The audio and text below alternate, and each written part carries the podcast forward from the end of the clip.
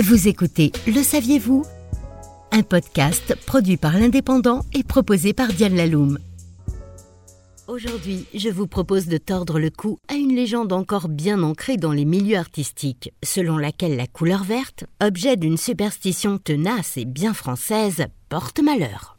Eh oui, porter du vert sur une scène, monter dans un bus de tournée vert, concevoir une affiche de spectacle en vert, la couleur verte est proscrite. Explication. La défiance des artistes à l'égard de cette teinte prend racine dans un phénomène fort simple.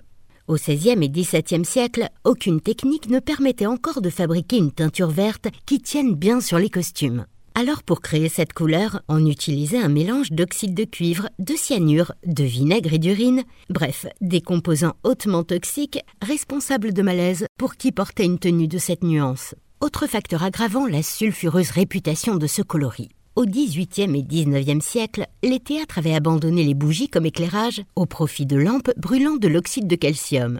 Or, cette lumière ne mettait pas du tout le vert en valeur. Ainsi, tout acteur portant un costume vert, et quelle que soit l'ampleur de son talent, passait-il totalement inaperçu au regard du public.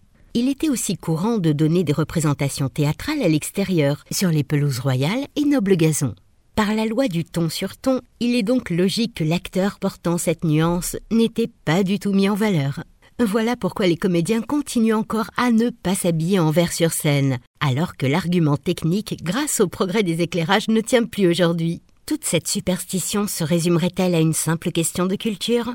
Très certainement, car la couleur censée porter malheur diffère selon les pays. En Espagne, par exemple, on considère que le jaune porte malheur puisque la cape du torero, jaune à l'intérieur, ne dévoile cette couleur que si le torero est encore né par le taureau. C'était Le Saviez-vous? Un podcast produit par l'Indépendant et proposé par Diane Laloum. Retrouvez cette émission et toutes nos productions sur Radio Indep et en podcast sur l'indépendant.fr, nos réseaux sociaux et votre plateforme de streaming favorite.